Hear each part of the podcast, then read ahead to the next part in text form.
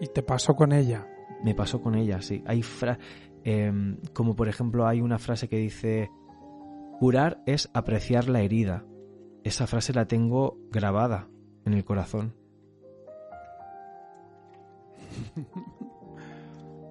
Curar es apreciar la herida. Sí.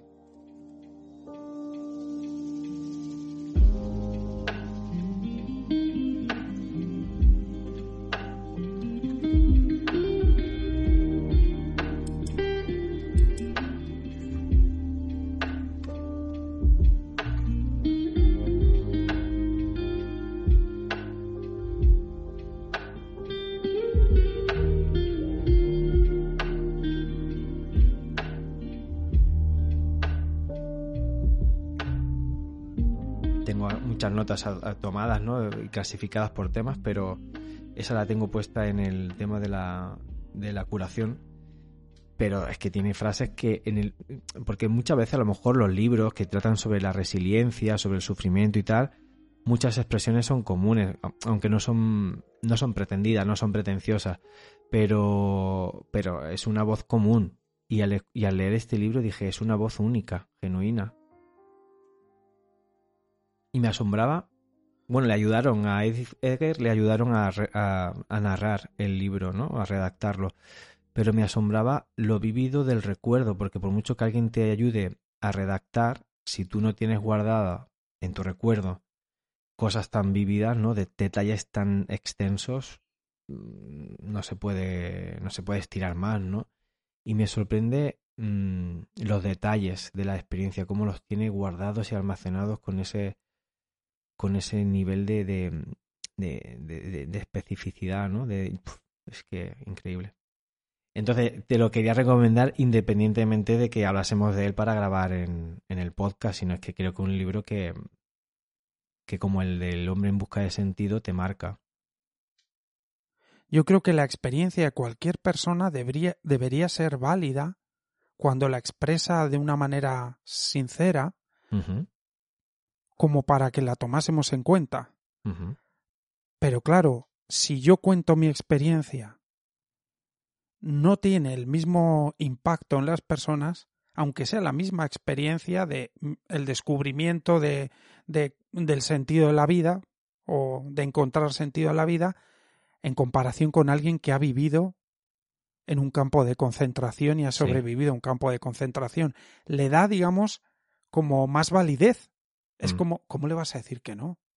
¿Cómo le vas a poner un pero a alguien que te dice se puede encontrar sentido en una vida habiendo vivido ese horror?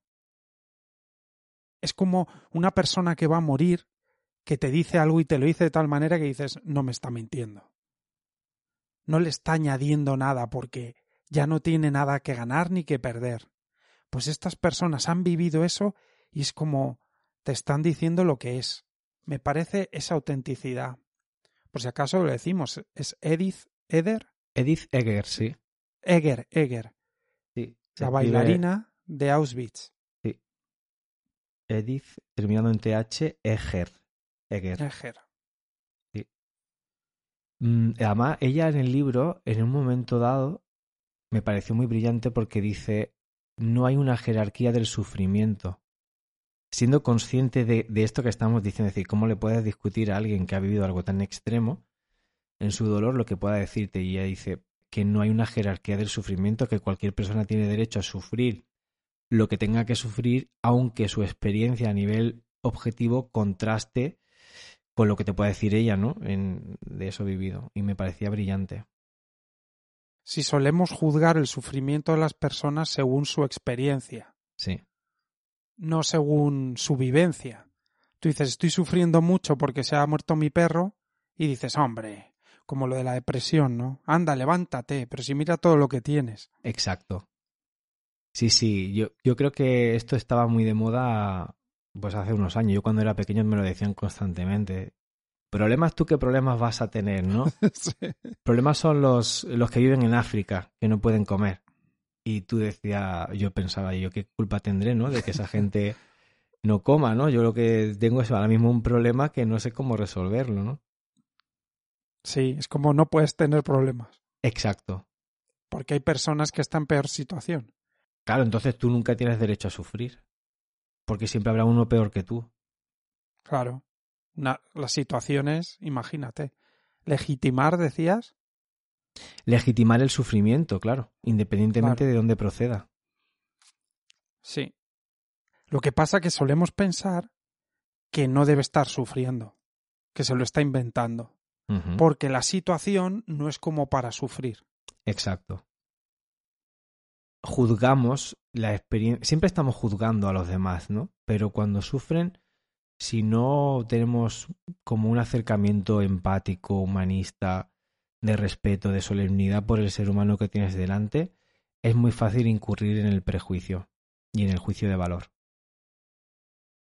Y sería mucho más fácil decir, primero creer al otro y decir, independientemente de cuál sea el porqué, ¿qué te pasa? Y desde ahí vamos a relacionarnos y vamos a ver qué ocurre.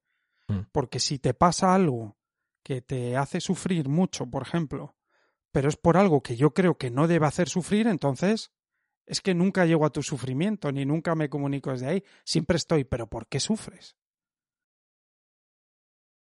Y luego, claro, incurrimos también muchas veces en el, en el consejo fácil. Tú lo que tienes que hacer, eso no te pasaría si, si haces esto ya verás que... Ya sabes lo que tienes que hacer. Sí, sí. Yo digo, no sé qué, no sé cuánto, si alguien me dice, ya sabes, pues ya sabes. Ponte las pilas. Exacto. Sí, es que vamos más a. vamos más a lo que pasa y a lo que creemos sobre lo que pasa. O sea, lo que ha creado, que a lo que siente la gente. Lo que mm. siente la gente es como. nos da igual. Entonces, hasta de una persona que ha estado en un campo de concentración puedes decir, bueno, estar exagerando. Porque lo que yo he visto por la tele no es para tanto. Exactamente. Sí, no, y bueno, pues yo, pues hay testimonios de gente que tampoco lo vivió tan mal, ¿no? Sí. ¿Qué, qué, ¿Qué, sensación general te dejó a ti ese, ese, libro? Mm, este libro, tengo que decirte que yo lo leí al principio de la pandemia. Es que te voy a leer hasta las, palabras eh, que yo siempre en los libros suelo poner un poco la historia eh, que, es donde se contextualiza esa lectura, porque luego me ayuda mucho a entender por qué señalaba las cosas y destacaba las cosas que luego no siempre los subrayo los, con fosforitos y, y, pongo anotaciones al margen. Yo los libros los trabajo. Pues fíjate lo que esto empiezo a leerlo el 27 de abril del 2020, ¿no? Y pongo día 45 de confinamiento. Este es el tercer libro que leo en esta etapa. Está siendo un periodo en el que está es en el que está estoy creciendo exponencialmente, disfrutando al máximo de Julia, que es mi hija, em, comprendiendo a convivir mejor con mi pareja y amar aún más la vida. Y estaba embarazada mi mujer, mi pareja, de mi segundo hijo y pongo sigue creciendo silenciosamente en el vientre de su mamá como una luz que se vuela por una brecha entre tanta oscuridad. Entonces, claro, enmarco esto porque cuando, cuando leí este libro eh, estaba en un momento de conexión radical a la vida, ¿no? Y hay una, mm, tengo destacado una frase, quizá la, la frase que puedo más destacar de todo el libro Fíjate que hay frases profundas y momentos profundos y de un simbolismo brutal, pero precisamente son en cosas totalmente mm, mundanas que ella aprecia una vez que sale del campo de concentración, donde mm, resumo mi sensación sobre el libro. Em, y dice así. ella ha vuelto, ya ha vuelto de los campos de concentración. No sé si recordarás que está como está alojada en la casa de unos alemanes. No sé, no sé, no sé si eran alemanes o no, no. Sí, alemanes. Alemanes. Son alemanes. Son alemanes que la acogen, ¿no? Y que además no la estaban tratando bien. Y, mm, y, ella empieza otra vez a, a salir, ¿no? A, a, la vida, ¿no? Y dice, quiero encontrar un parque, quiero ver césped y flores. Cierro los ojos cada pocos pasos y aspiro los olores de la ciudad, las calles, las aceras y el ajetreo urbano panaderías, humo de los tubos de escape, perfume. Cuesta creer que todo esto existiera mientras estábamos en nuestro infierno. Miro los escaparates. No importa que no tenga un céntimo. Importará, desde luego. En Cosise no dan comida gratis, pero en este momento me siento completamente plena viendo que se pueden comprar vestidos y medias, joyas, pipas, artículos de escritorio. La vida y el comercio siguen. Una mujer sostiene un vestido de verano. Un hombre admira un collar. Las cosas no, son importantes, pero la belleza sí lo es. He aquí una ciudad llena de gente que no ha perdido la capacidad de imaginar, fabricar y admirar cosas hermosas. Volveré a ser una habitante, una habitante de algún sitio. Haré recados y compraré regalos. Haré cola en la oficina de correos. Comeré pan hecho por mí. Pelos de punta. Sí, ¿eh? es una metáfora lo de los campos, lo puedes tomar cuando lees esto.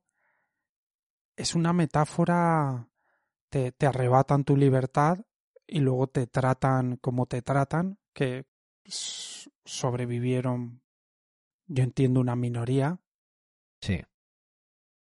Te desconectan del mundo. Es como si no existiese el mundo y entras en, en ese espacio oscuro, no solo físico, sino mental, en la mente de los que están contigo y en las mentes de los que te cuidan allí, bueno, te cuidan, te, te tienen encarcelado, que son mentes, pues, tú dices que los trastornos, que, que la psicopatía no es un trastorno. Exacto. Es una manera de ser. Pues con una manera de ser, con una insensibilidad y una deshumanización total. Y te empujan a vivir en ese ambiente. Claro, luego cuando sales dices, eh, existe la humanización, existe lo humano, que, que, lo has podido ver en los campos con algunos compañeros o algún gesto de alguien. Yo eso lo llevo a la vida y eso le puede pasar a alguien en un trabajo, en una relación de pareja o con su propia mente. Encontrar que te han sacado de lo, de, de lo humano y te han, y, o te has ido a un lugar oscuro. Mm. Y es que además muchas veces podemos ponernos como demasiado profundos, espirituales, ¿no? Cuando hablamos de la vida. Pero es que cuando ella dice eso, mira, hoy precisamente he sentido eso sin darme cuenta. Al salir, em, he ido al podólogo. ¿Vale? Hoy de las mayores cosas que he hecho en, el día es ir al podólogo tranquilamente. Algo que no puedo hacer habitualmente cuando estoy inmerso en la productividad esta capitalista ¿no? que organiza nuestras vidas. Entonces he ido al podólogo y no he sido consciente de que estaba viviendo hasta después de salir del podólogo, eh, que de repente he salido a la calle, miro arriba y digo, ostras, qué día más soleado. Y noto automáticamente la temperatura en la cara y veo un, trasiego de gente para arriba, para abajo, haciendo compras. Y he dicho, son las once y media de la mañana. Tengo todo el día por delante. He hecho deporte y no he desayunado. Qué rico ahora un café y una tostada con tomate. Y podría hacer esto o podría hacer cualquier otra cosa. Lo tengo todo abierto. E, es esa sensación, ¿no? De, de estar presente en la vida, que luego ha sido una ráfaga de algunos minutos y se ha ido difuminando a medida que luego mi cabeza empezó a hacer planes. Pero en ese momento no tenía ningún plan y me he conectado a lo que estaba sucediendo, a cosas súper anodinas, ¿no? Que son las que describe ella, que cuando ve ese trasiego, ¿no? Del comercio, la gente comprando cosas, el olor a pan, hacer cola en, en correos, es conectarte a la experiencia de vida, ¿no? Entonces, yo creo que lo que me deja el libro, como resumen, es eso. Independientemente de que lleves una vida más espiritual o terrenal, siempre y cuando estés conectada o conectado a esa sensación, ya estás conectado a la vida. Y eso es el único objetivo que creo que tenemos en la vida, que es estar de vez en cuando conectados a esa sensación. Bueno, ese y el de amar, y el de vivir de corazón, por supuesto. Pero creo que viene todo un poco de, la mano. Exacto, sí. Es como eh, eh, salir mentalmente de, la, de una caja que pueden ser los problemas de uno, las historias, las rutinas, las tensiones, los estreses, y poder sentarse un momento y mirar a la vida, salir de todo eso y sentarse y mirar. Exacto. Darnos momentos para decir, oye, que estoy vivo. Es que, es que lo veo muy como una metáfora de la vida de, del ser humano con su propia cabeza. Por eso siento que la libertad de la que ellos hablan tiene mucho que ver con la libertad de la mente de uno. Liberarse mentalmente de lo que sea que encajona la cabeza de uno. Sí, eh, lo favorece muchas veces eso, ¿no? El romper con un ritmo, con unos hábitos, con una rutina, con un ciclo aprendido de actividad, ¿no? Y ahí es cuando, cuando la vida también te, de repente, te coloca en otro contexto distinto que generalmente suele vivirse como una experiencia traumática, porque esa es la definición de trauma, ¿no? Em, rompes con lo anterior y de repente te quedas sin esquemas para integrar lo que te está sucediendo ahora, ¿no? Pero es que pueden ser incluso cosas eh, que podemos considerar hasta positivas, ¿no? De repente, yo qué sé, pues mm, tienes un tercer hijo que no esperabas, ¿no? Y dices, ostras. Y, y entonces empiezas a ser consciente de que, ostras, estoy aquí, está pasando esto, tal, eh, y puedes apreciar tanto las cosas adversas como la, la, belleza de, que, de, de la vida que, que, nace y que vigorosamente se abre paso. Buah, es que es brutal. Sí, como que está todo el rato, viva lo que uno viva, esa posibilidad de, de conectar con, con la vida y uno tiene que saber cómo hacerlo. Pero yo no sé si eso se aprende con técnicas o simplemente es que uno tiene que, de la mejor manera que uno pueda, en cada momento, intentar conectar con la vida, salirse de, del oscuro drama. Ya no me refiero a una persona que esté pasando por un mal momento, tal, o alguien que tenga ya un problema, sino del, del drama de la oficina, del drama de las discusiones familiares, del drama de la rutina, saber salirse de ahí. Mm. Creo que tienes que, que como tener incorporado el hábito de la conciencia, ¿no? Tener incorporado en el, que en algún momento, cuando hay alguna señal que te dice ahora está, estate presente en esto, si tienes incorporado ese, ese chip, ¿no? De, de ser consciente, el hábito de la conciencia, cuando aparece la señal, te conectas, dices, ala, otra vez, estoy sintiendo de nuevo esta sensación de conexión a la vida. Si uno tiene que buscarse una manera sana de sentirse vivo. Que no sea tirarse por un puente, eh, me refiero con una cuerda. Sí, sí. Buscar adrenalina o, o, buscar sensaciones, que no digo que no, pero algo mucho más sencillo que a cada momento, que en el aburrimiento de una película, en el cine, antes de salirte, puedas conectar con la vida y sentirte vivo, aunque aquello no te esté entreteniendo. Sí. Algo así. Ella habla en un momento dado del, acerca del suicidio y dice de alguna manera que es curioso, nunca tuvo ganas de suicidarse mientras estuvo en, en el campo de concentración. Cuando muchas personas decían le decían, ¿no? La única manera de salir de aquí es como cadáver, ya sea porque ellos te maten o porque tú decías hacerlo, ¿no? Y dice, es curioso, a mí no, nunca tuve ideaciones suicidas, ¿no? Nunca tuve la, la, motivación por quitarme la vida. Mi, toda mi actividad estaba enfocada a sobrevivir. Sin embargo, cuando ya no estoy en el campo de concentración, ella habla un poco de, de esa experiencia, del trauma, de haber sobrevivido como su secreto no le gusta hablar de él, no quiere que sus hijos se enteren de que ha sido una superviviente ¿no? de los campos eh, de exterminio nazis.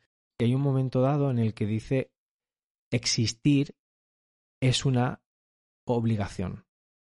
Es incuestionable que tienes que seguir viviendo. ¿no? Entonces, yo, yo apunté cosas, ¿no? De, de, porque ella es muy empática respecto al sufrimiento, ¿no? Eh, dice algo muy, respecto, claro, esto, personas que están viviendo en el trauma, o aquí hay como dicen los británicos, un trigger warning, ¿no? Eh, que es como una especie de advertencia, ¿no? Para personas que estén viviendo experiencias traumáticas o estén arrastrando traumas, ¿no? Una alerta, ¿no? Que les puede despertar algún tipo de, de reacción o de, de, flashback o de, de sobrevenirse sentimientos abrumadores, ¿no? Pero ella eh, dice, habla sobre los sentimientos y dice, espera a ver si lo encuentro, hay diferentes formas de salir adelante. Yo tendré que encontrar mi propia manera de vivir con lo que ha sucedido. Todavía no sé cuáles. Nos hemos liberado de los campos de exterminio, pero también debemos liberarnos para crear, para construir una vida, para elegir. Y dice, nadie se cura en línea recta. Me doy cuenta de que los sentimientos, por muy intensos que sean, no son fatales y son temporales. Reprimir los sentimientos solo hace que sea más difícil liberarse de ellos. Expresión es lo contrario de depresión. Hmm. ella, lo está hablando en un momento dado donde ella había reprimido todo su dolor con la intención de que no le doliera, de que no le molestara. Entonces, cuando conecta con la experiencia, que ya, ella ya es psicóloga, tiene como una vida ya hecha en Estados Unidos y demás, le viene la experiencia del trauma de manera abrumadora, con estrés postraumático, y de una manera que incluso le lleva a divorciarse eh, como una digestión de todo lo que le está pasando, ¿no? Entonces ella se da cuenta de que lo, lo peor, lo peor, lo peor del trauma es esos momentos donde los sentimientos se hacen presentes.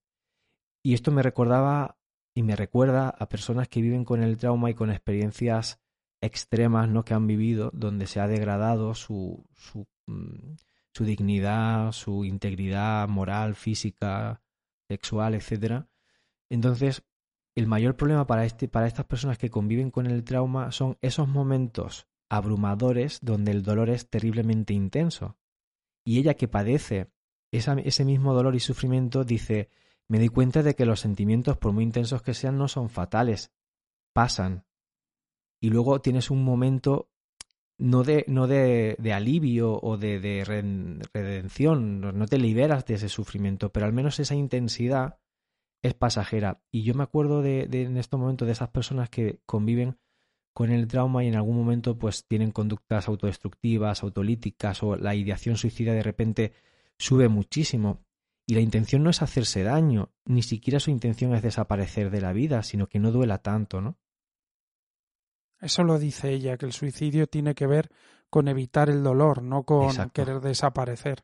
Correcto. La gente no quiere desaparecer, quiere dejar de sufrir. Eso es. Entonces habla de, me parecía muy, que te lo diga un psicólogo, bueno, puedes decir, bueno, sí, que tú, tú qué sabrás, ¿no? Si no has vivido, si tú no estás viviendo lo que yo he vivido, pero claro, ella sí que lo ha vivido, ¿no? Y entonces en su posición, yo creo que ella tiene una autoridad para hablar de esto, no autoridad, sino una legitimación de decir, joder, si, si ella te está diciendo que con todo lo que ha pasado, que no se le ha podido denigrar más, Em, a esta persona eh, la intensidad del trauma, del dolor, del sufrimiento es, es pasajera en la forma más extrema, pues, pues eh, algo tengo que, que, explorar aquí de lo que de esta sabiduría, ¿no? Y luego en otro momento dado habla de la em, de la que es la frase que te decía, no sé si salía en esta conversación que ya está grabada o en la previa que hemos hecho, que habla de la curación y dice una frase que para mí resume eh, lo que es la aceptación y, la recuperación. No la superación, porque ella en un momento dado dice que ya no ha superado nada. Pero sí que eh, habla de la curación, curarte de eso, ¿no? Y dice, tal vez curar no consista en borrar la cicatriz, o ni siquiera en provocar la cicatriz. Curar es apreciar la herida. Y en esa frase, ¿no? Pues eh, para mí resume la filosofía de la recuperación de algo así, ¿no? Que es aceptar lo que te ha sucedido eh, y darle un valor, darle un significado, darle un lugar dentro de tu experiencia de vida, pero enfocada hacia adelante. Ella, ella dice, la libertad reside en aceptar lo sucedido, mm. armarnos de valor para desmantelar la, la prisión pieza a pieza.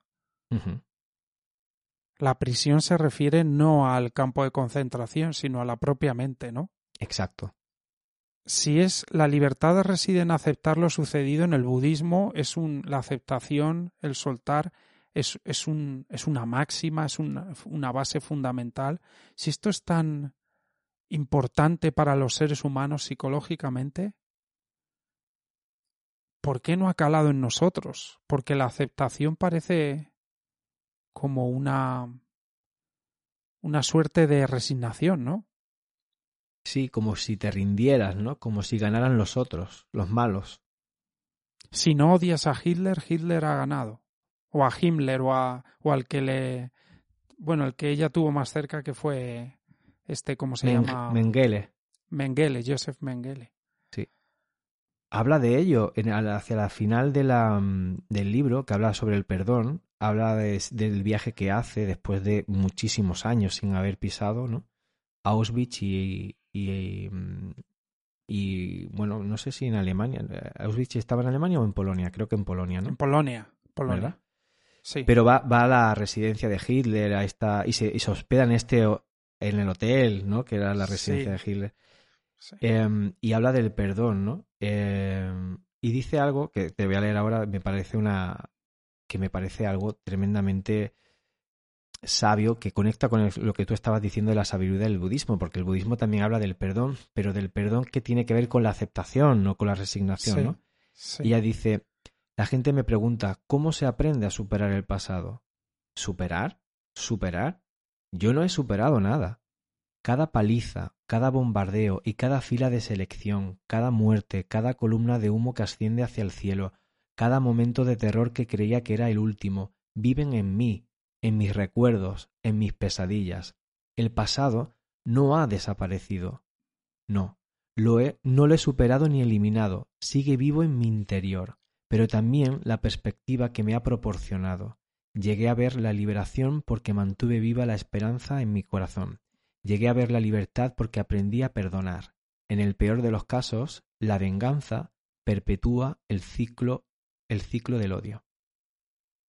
Y el odio es una prisión en sí misma que perpetúa tu victimización. O sea que perdonar no significa mm, hacerte amiga o amigo de los torturadores, sino soltar la experiencia porque aceptas que eso te ha sucedido.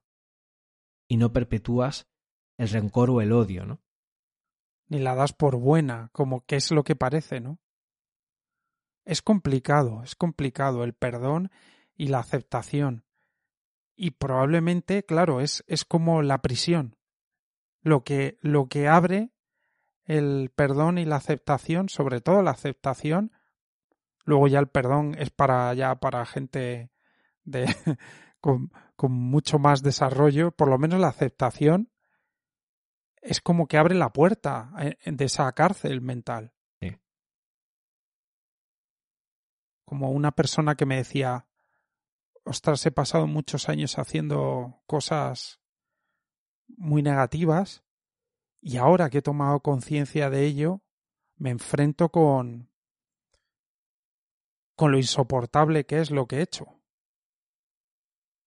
Joder, mientras no seas capaz de aceptar eso que has hecho y dices, claro, pero es que me pasó esto y me pasó lo otro, pero si viene alguien que ha estado en un lugar como ese y te dice que la aceptación es la clave, te está hablando alguien que te habla de una experiencia real. La quizá la más difícil de aceptar o la más dura que de las más duras que uno pueda experimentar y vivir. Eso que acabas de decir, mira, está totalmente relacionado con un párrafo que también tengo destacado del libro, que habla sobre los asesinos, ¿no? Y dice lo siguiente, el avezado asesino que esta misma mañana ha asesinado a mi madre da más lástima que yo. Yo soy libre en mi mente, cosa que él nunca será. Él tendrá que vivir para siempre con lo que ha hecho. Está más prisionero que yo. Claro, es que es brutal. Es brutal.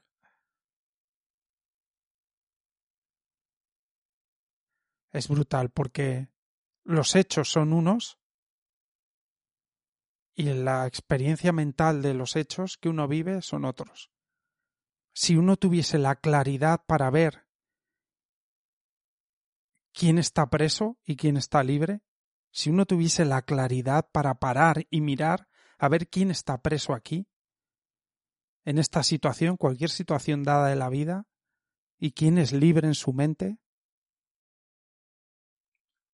Yo creo que ella hace ese acto, ¿no? De, de conciencia, decir, él está más preso que yo, porque es un acto que la libera a ella, darse cuenta realmente lo que tú dices, ¿no? Claro. ¿Quién es el que está preso y quién es el que está, el que se ha liberado?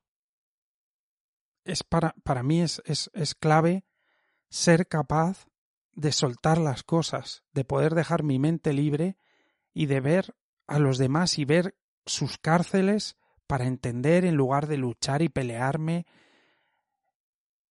Porque cuando te das cuenta de que alguien está en una cárcel, da igual lo que hagas y lo que digas. Es, es muy difícil que, que esta persona. O sea, necesita. Esta persona necesita darse cuenta de algo.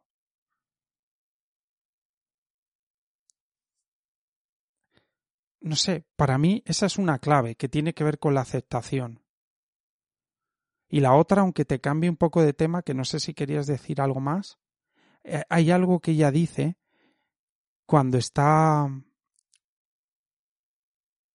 No sé si con esta gente en Alemania o, o en algún momento cuando está en un hospital. Espera, la última noche en el hospital para tuberculosos estoy acostada en mi pequeña y acogedora habitación. No sé en qué momento está ella. ¿eh? Y dice, atravieso el suelo y el fino colchón. La sensación de la tierra me envuelve, me activa y me dice una voz, si vives tienes que luchar por algo.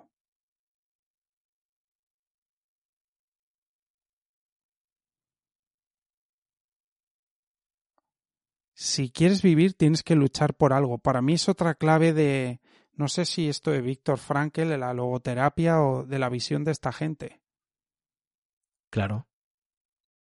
E, conecta con la idea de sentido, ¿no? Claro, o sea, una primera es necesitas poder aceptar y necesitas poder, uno necesita poder aceptar lo que le pasa y uno necesita tener libertad en la mente, procurarse libertad en la mente y ver quién es más libre. Hmm. El que es más libre está más en disposición de aceptar y perdonar, entiendo yo.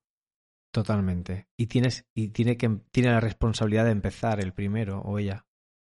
Fíjate, aunque seas tú el agraviado. Eh. Y lo segundo es tienes que luchar por algo. Si vives tienes que luchar por algo.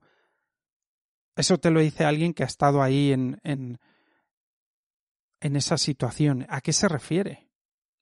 Es curioso porque cada uno puede tener como ese sentimiento de lucha mm, enfocado en diferentes objetivos, ¿no? Em, pero algo muy común a las personas que tienen como un crecimiento postraumático, ¿no? Que es lo que se, se denomina así en psicología a ese periodo de resiliencia donde, gracias a lo vivido, tu vida adquiere unos niveles de desarrollo incluso superiores a, los previos, ¿no? Antes del, suceso traumático.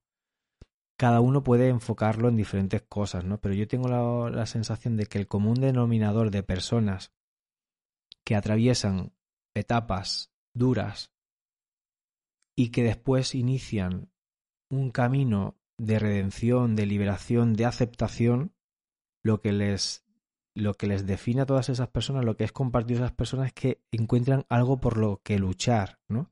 Y puede ser de cosas totalmente em, terrenales, ¿no? Como, pues mira, mi ilusión es mi huerto. Lo que, por lo que yo lucho son mis flores, mi campo. Yo tengo la necesidad de levantarme con, con, el sol, los primeros rayos de sol, coger el, el aza, la y, y cavar, ¿no? Y otra gente serán sus hijos o, o sus hijas, y otras personas serán su carrera profesional. Mm, yo te puedo hablar de, de, de, lo mío, ¿no? De lo que a mí me sucedió.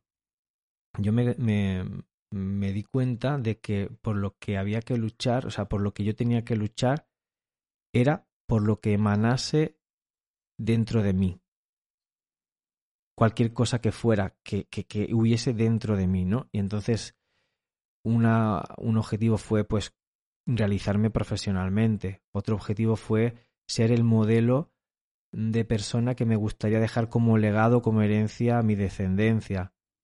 Em, otro, otro, otro fue comunicar, lo que hablábamos ¿no? en nuestra charleta previa a, grabar. Comunicar, no sé de qué formato ni, ni la vía, pero comunicar con corazón o desde el corazón hacia el corazón de alguien. Mira, desde que tengo la idea de, comunicar algo, en todo el proceso de elaboración, de maceración de esa idea, de grabación, de edición y de publicación, todo durante todo ese proceso yo he sentido que mi vida era significativa y tenía un sentido. Entonces, yo lo he encontrado en estas cosas, ¿no?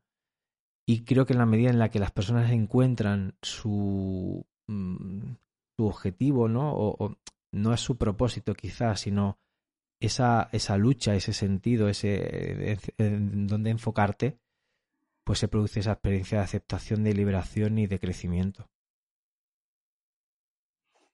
Decía ella en un poco hablando de lo que decía Víctor Frankel, que no importaba lo que esperábamos de la vida, sino que de lo que la vida esperaba de nosotros, como descubrir qué espera la vida de ti. ¿Y qué espera la vida de uno? ¿Cómo, cómo, ¿Cómo puede saber uno qué espera la vida de uno? Es curioso, ¿no? Eh, yo creo que además eso va evolucionando a medida, a medida que pasa el tiempo. Un poco relacionado con eso, yo tengo aquí un párrafo, ¿no? Eh, que creo que puede darle como un contexto a, a, lo que dice ella, ¿no? También. Dejar de huir por fin del pasado, de hacer todo lo posible para redimirlo y luego dejarlo marchar. No puedo cambiar el pasado, pero puedo salvar una vida, la mía, la que estoy viviendo ahora en este precioso o preciso momento. Salvar mi vida con lo que sea eso, si eso es lo de menos, ¿no? Porque eso va cambiando, va evolucionando. Pero esto lo decía también una amiga mía, que le hizo una entrevista, Ana Nogueras, porque ella experimentó una de las peores, mm, digamos, de los peores sucesos que puede experimentar un ser humano, que es la, la muerte drástica de un hijo adolescente. Su hijo murió el día de fin de año, en la primera en la primera noche vieja que salía a divertirse, de una manera totalmente pues absurda y, accidental. No cabe la lógica humana que alguien pueda morirse así. Porque no fue nada de, esto. Ah, claro, como hizo. Claro, es verdad, claro. No, no, fue algo totalmente accidental y absurdo y, y marcó su vida. Entonces yo le, le, hice una entrevista para hablar de, no de superación, sino de cómo, cómo, ella ha aprendido a convivir con esas circunstancias, ¿no? Y ella dice una cosa, aparte es una persona amorosa, eh, de orígenes granaínos, ¿no? Tiene una manera muy, muy poética y muy pasional de hablar, de hablar sobre la vida. Dice, yo tenía otra hija y a mí la gente me decía, es que tienes que seguir luchando por tu hija porque te queda una hija. Y a mí eso no me movía nada. Es que tu marido, es que tienes un bonito empleo, se dedicaba a trabajar con, con adolescentes en problemas, ¿no? Sin nada de eso me, me movía. Y ella dice en un momento dado que se acordó de cómo en su infancia, en su adolescencia, habían muerto también de forma drástica otras personas de su familia. Era curioso porque ella enlazaba como que en su familia habían ocurrido como muertes drásticas y ella decía, no sé si tendremos algo en nuestro karma familiar, ¿no? Que suceden estas cosas, pero yo sentí con aquella muerte drástica de un tío suyo, eh, que fue atropellado por un camión también de una manera absurda, mm, el compromiso de conectarte a la vida. Y dice, esa idea fue la que me salvó a mí, que mi compromiso era con la vida, no con otra cosa. Y eso fue la que lo que la salvó del abismo ¿no? en el que se encontraba. Y por supuesto, ella dice, yo no he superado nunca ni lo voy a superar la muerte de mi hijo. Yo me adapto a convivir con esa realidad cada día que me levanto y cada día que me acuesto. Pero sí que es verdad que he aprendido a conectarme con la vida y, y a tener ese compromiso con la vida y hacer de cada día algo nuevo, ¿no? Con eso, lo ha mantenido.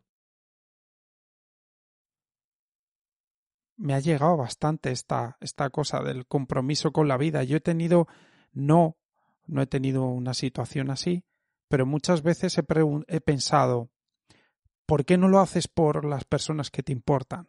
He pensado hasta en la memoria de mi madre, por la memoria de mi madre. ¿Por qué no haces esto por la memoria de tu madre? Y ni eso tiene fuerza. Pero un compromiso con la vida es como, es como el último hilo al que agarrarse.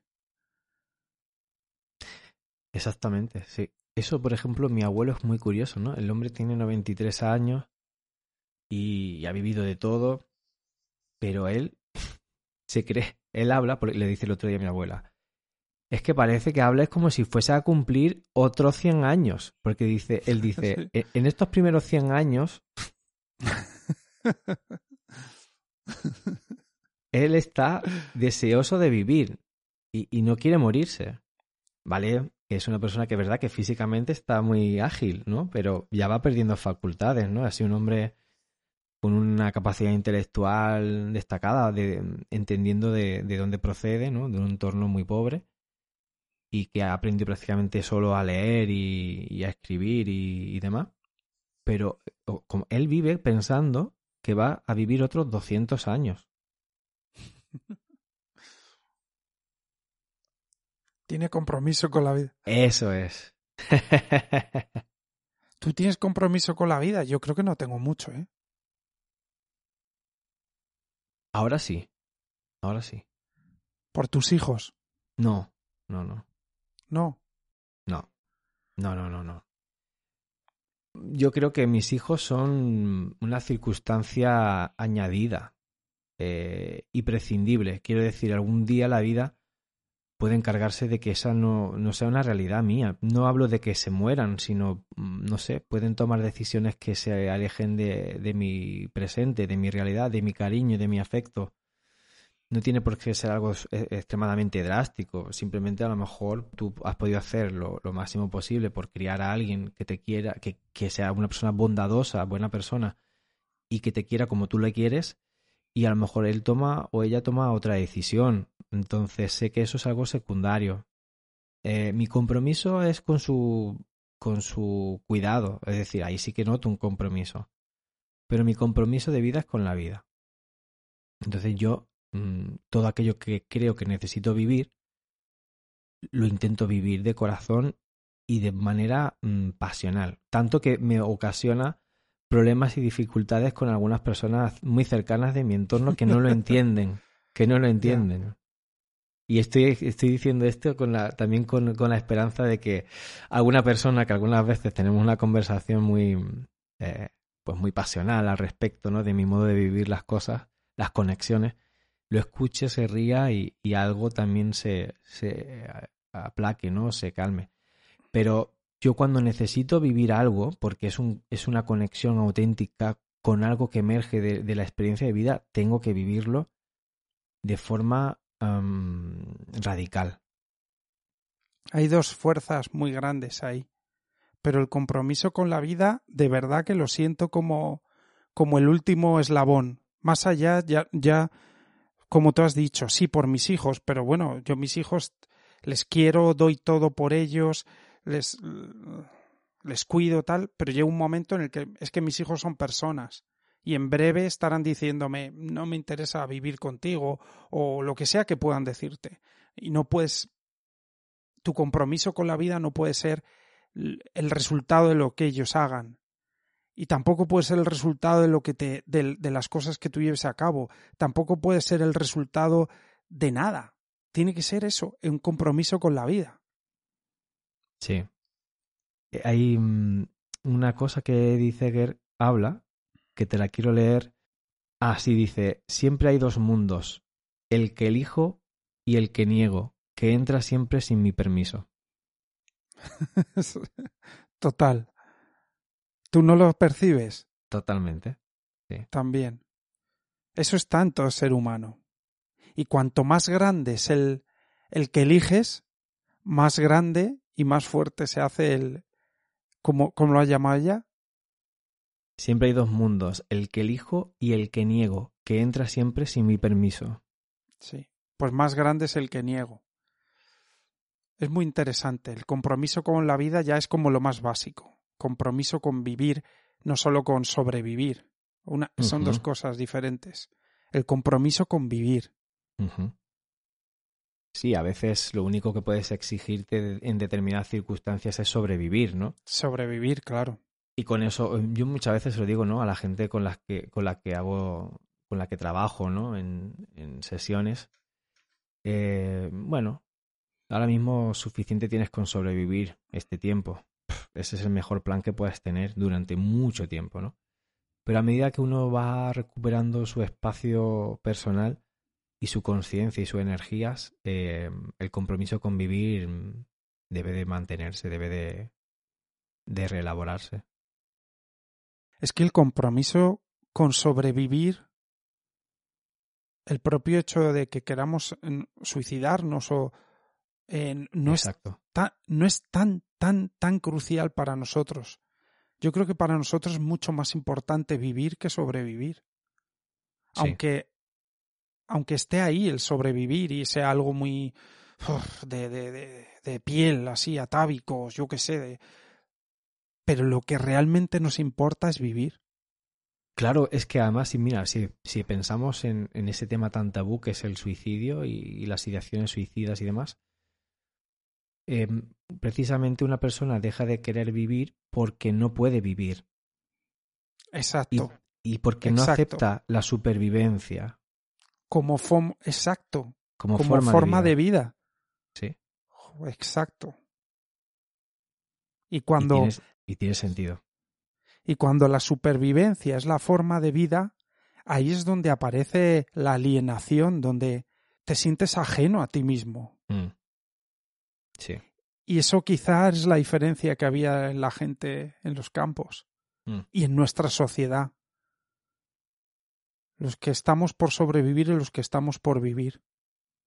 Claro, si, si pudiésemos, em, si pudiésemos lidiar, por ejemplo, con la supervivencia de un modo respetuoso, entendiendo que es una fase de la vida y que a, veces son ciclos y que después de ese ciclo de supervivencia viene la vida y si somos capaces de, entender que va a ser así, yo creo que sobreviviríamos mucho más fácilmente para luego conectarnos de manera más fluida a la vida y vivir.